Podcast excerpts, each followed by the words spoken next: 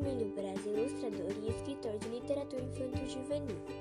Nasceu em Manhumuí, Minas Gerais. Começou a escrever pequenas histórias com 7 anos.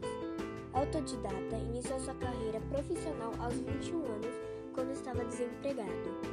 Como no título já diz, a obra Vovô e Pacífico é um livro infantil que conta a história de um cachorro chamado Pacífico e um vovô que está só, doente, infeliz, pois percebeu que o seu fim está chegando. Nesse momento difícil da vida, o único companheiro do vovô é o seu cachorro.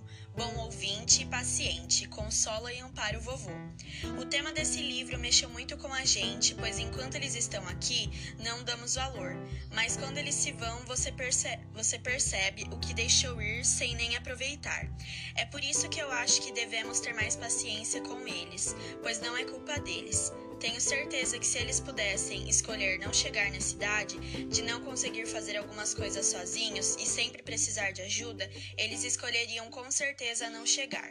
Idosos são como crianças.